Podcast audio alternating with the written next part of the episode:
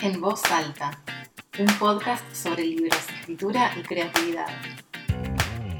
Hola, soy Cari Wine, amo leer, escribir y enseñar. A través de este podcast quiero traerte inspiración y herramientas para invitarte a pensar, sentir y disfrutar a través de la literatura. Reseñas de obra, curiosidades y datos sobre escritoras, entrevistas a autoras contemporáneas, reflexiones sobre el oficio de escribir, Te desafío a romper con la idea de genio creativo, a descubrir el acto de leer y escribir en su versión de carne y hueso y a decir en voz alta todo eso que te atraviesa y tenés para compartir. Bienvenida.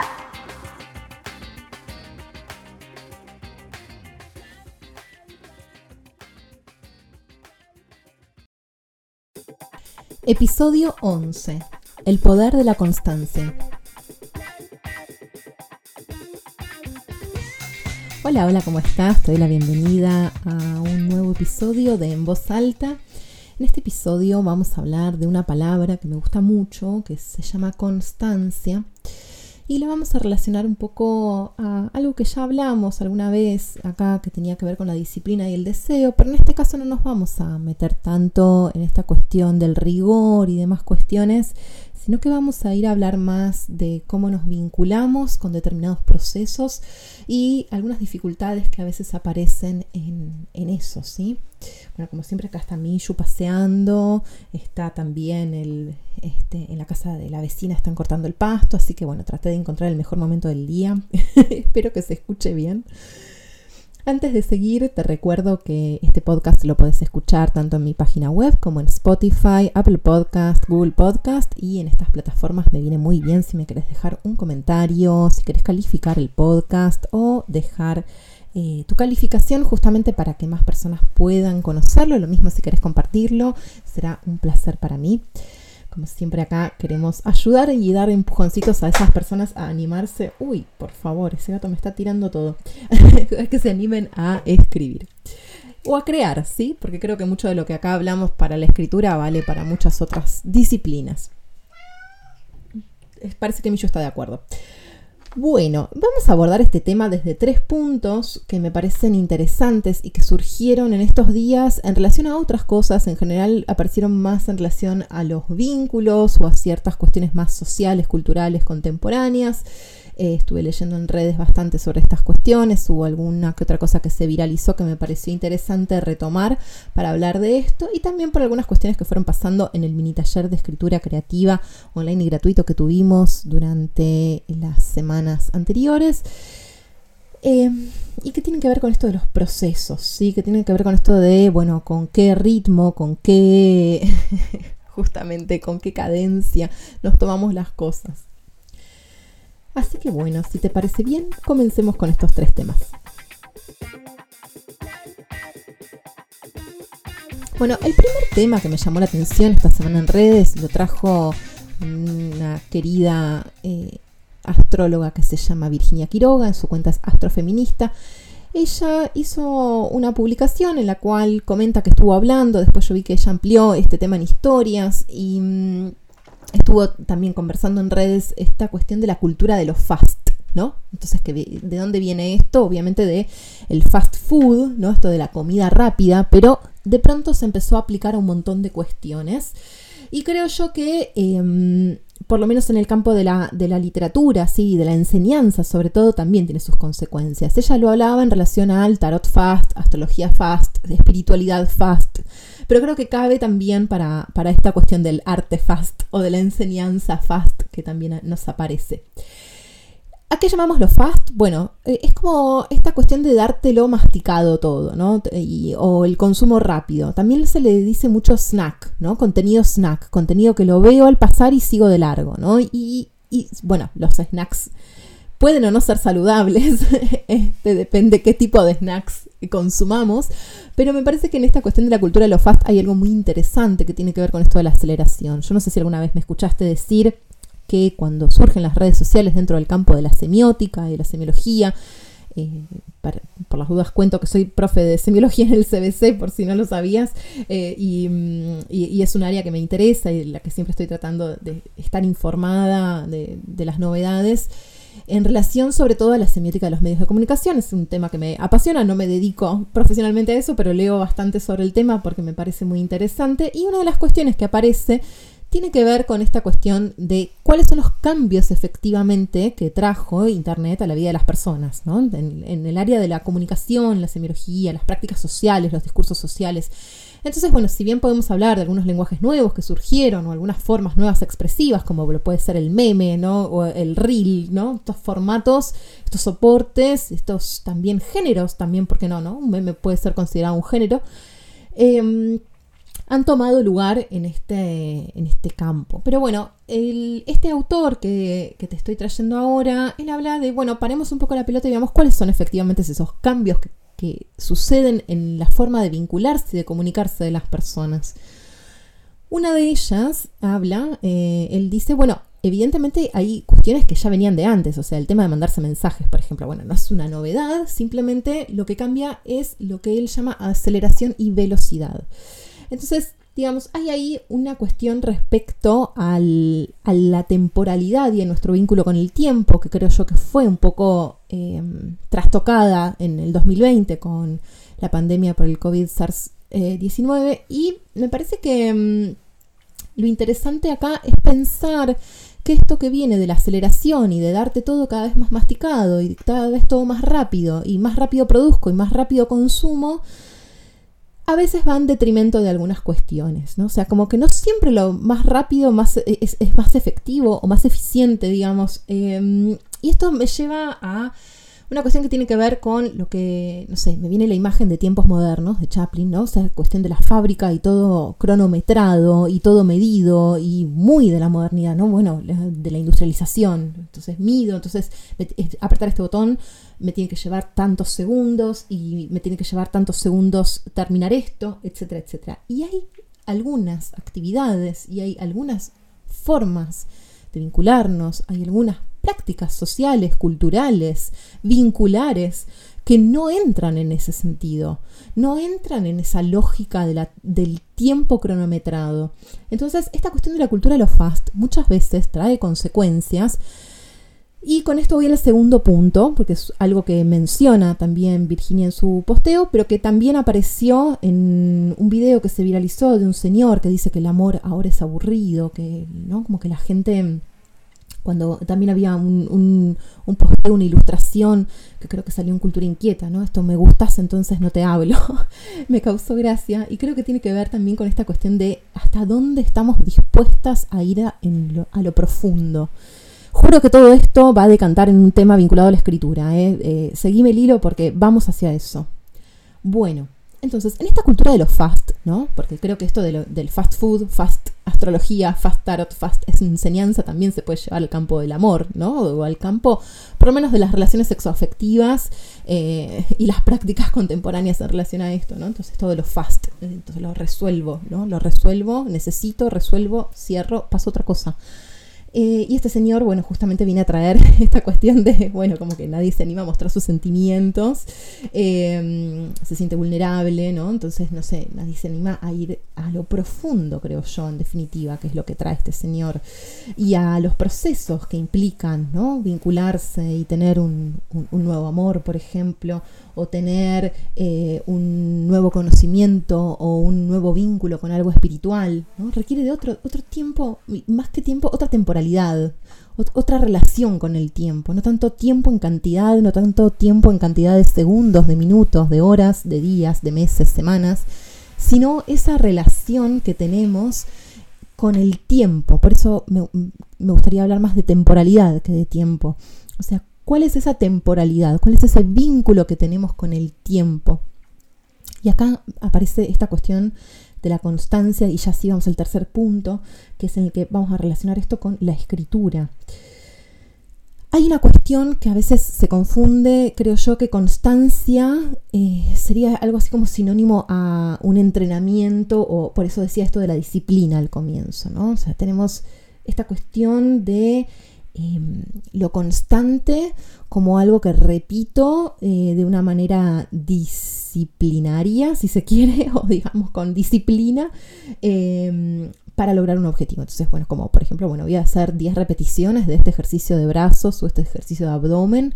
Bueno, es un, es un entrenamiento y podemos hacer entrenamiento en escritura. Bueno, vamos a escribir todos los días, todas las mañanas, 10 minutos o 3 hojas o 10 hojas, o vamos a hacer un ejercicio con palabras eh, por día o por semana, y entonces ahí tenemos un entrenamiento. La constancia aparece cuando, digamos, esa repetición se mantiene, ¿no? Se mantiene en el tiempo. Eh, pero yo creo que acá estaría bueno, no, no digo que sea esta la definición de diccionario, pero sí me gusta esta cuestión de pensar la constancia como algo sostenido en donde puede haber altibajos, ¿no? Puede pasar un mes que yo no escriba, pueden pasar tres meses que yo no escriba, pueden pasar vacíos, también está bueno transitar los vacíos. Los vacíos, este, según la tradición oriental, eran como pura potencialidad de ser, o sea, era algo muy, muy positivo el vacío.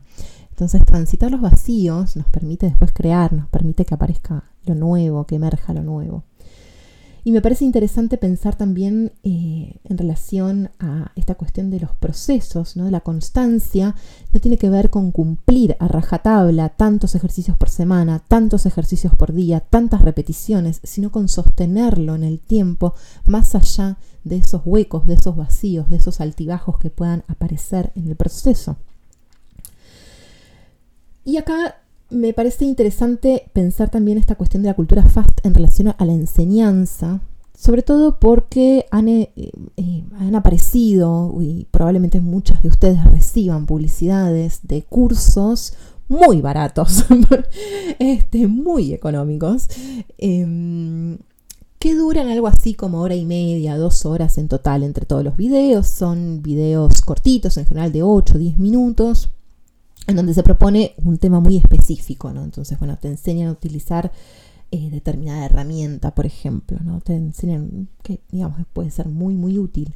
Em, ahora, ¿qué es lo que pasa con esto? Hay algunas disciplinas que creo yo que no caben en eso. Y una de ellas creo yo que tiene que ver con los procesos de escritura. O sea, yo puedo hacer un curso corto que me enseñe alguna técnica específica o puedo hacer un curso corto como una forma de introducirme al tema a ver si verdaderamente me interesa pero no puedo esperar una transformación profunda en un fast curso, digamos, en una eh, cultura de la enseñanza fast, porque nunca va a haber, digamos, esa profundidad.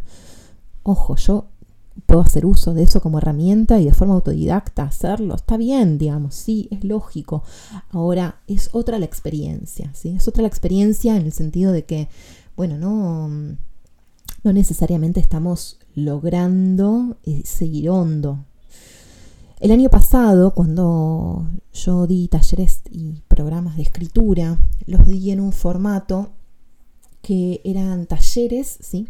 a los cuales podían sumarse a todo el año, ¿sí? de abril a diciembre, o podían sumarse por módulo de un mes.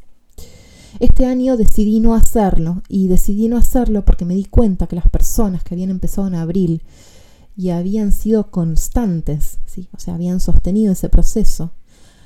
Para agosto, septiembre tenían una profundidad en su escritura y una relación con su escritura muy diferente a las personas que estaban entrando solo por un mes. Entonces, en ese sentido, me parece que eh, lo interesante es pensar qué es lo que estamos buscando en un espacio de formación, sea de escritura o sea de lo que sea, ¿no? O sea, no sé, a mí, qué sé yo, yo también, digamos, no, digo que no es que esté en contra de estos cursos cortos, a veces eh, adquiero, no sé, alguno de creatividad y tomo ideas para hacer con mis hijas, eh, ¿no? Creatividad a través de la plástica, alguna cuestión así, y, es fantástico, me parece bien. Eh, o adquirir una nueva herramienta pequeña que me sirva para, no sé, para llevar mi diario de una manera más creativa, está buenísimo.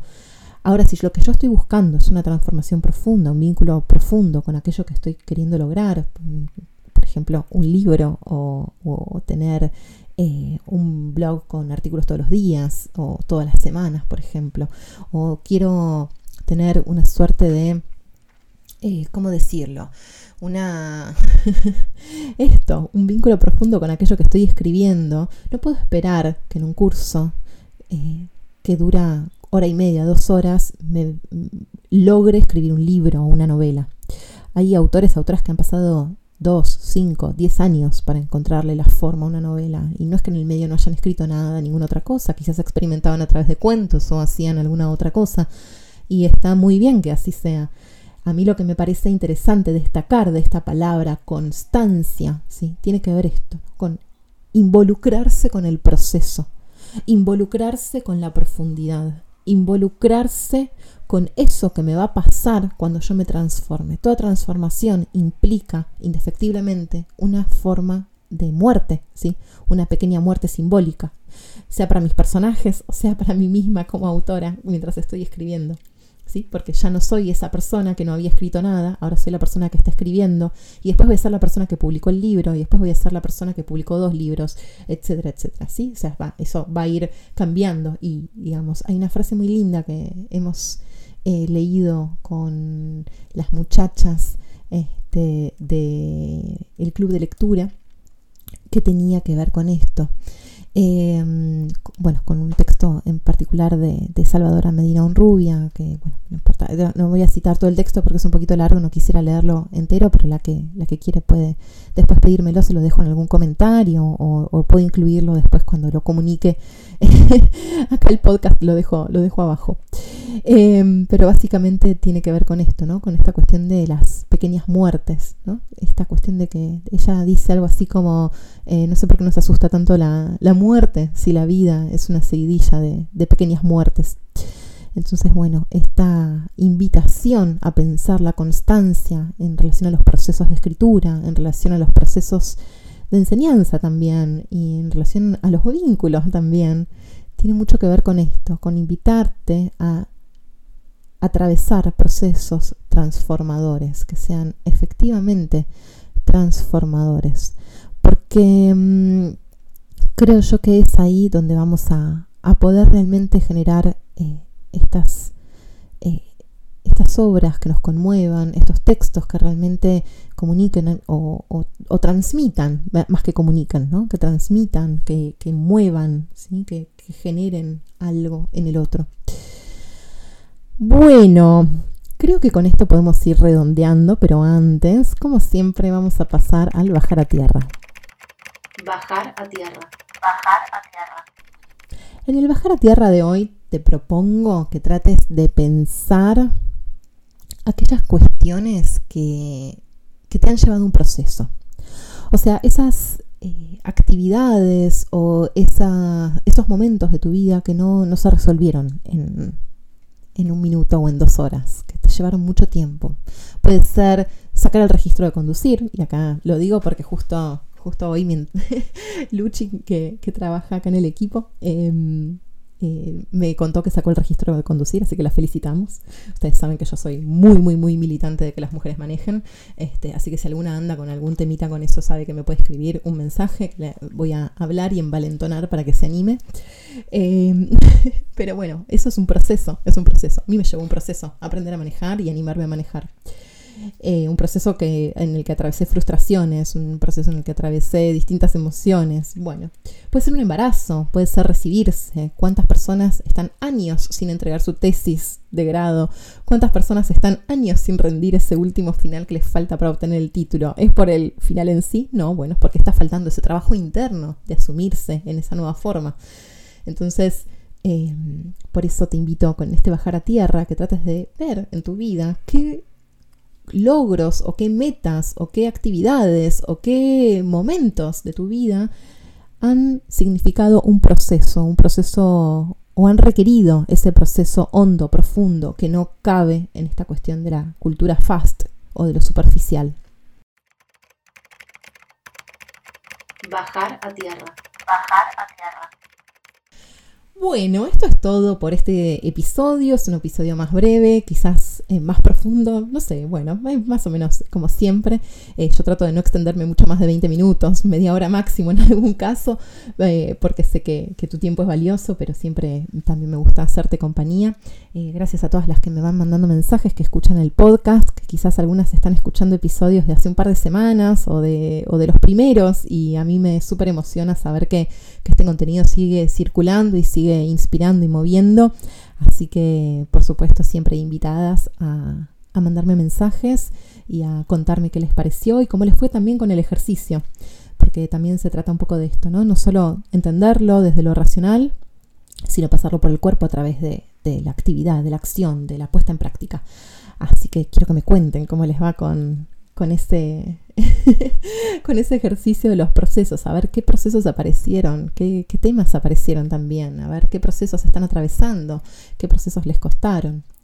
Aprovecho antes de cerrar para contarles que están abiertas las inscripciones eh, por una semanita más a mi programa de formación en escritura 2022. Tienen para elegir entre el nivel de escritura creativa para quienes recién están arrancando y quieren meterse de lleno en la escritura y hacer la carne en su vida, en su día a día y el de narrativa para quienes ya vienen escribiendo y quieren herramientas porque saben que tienen ahí un libro, una novela, algo ahí está latiendo por salir y quieren seguir profundizando con herramientas para sentir que saben lo que hacen cuando están escribiendo un libro. Bueno, con esto sí, ahora sí me despido, les mando un beso grande y estamos al habla.